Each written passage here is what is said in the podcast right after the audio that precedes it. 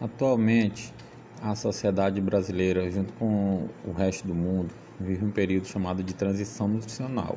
em que, apesar da fome e da desnutrição ainda estarem presentes, são crescentes as prevalências e excesso de peso de doenças crônicas, devido às má alimentações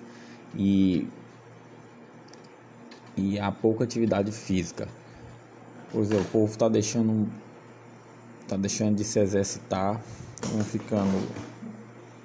tipo obeso devido à sua má alimentação e, e deixam de fazer exercícios, deixam de ter uma, uma alimentação adequada, ricas em proteínas, para comer comidas gordurosas, com muitos açúcares, muito óleo, com muito trigo, o arroz. Boa parte da população já vem se atentando a isso, substituindo o arroz, o macarrão, que são fontes ricas em carboidrato por fibras, que é a batata doce, fazendo um comparativo e substituindo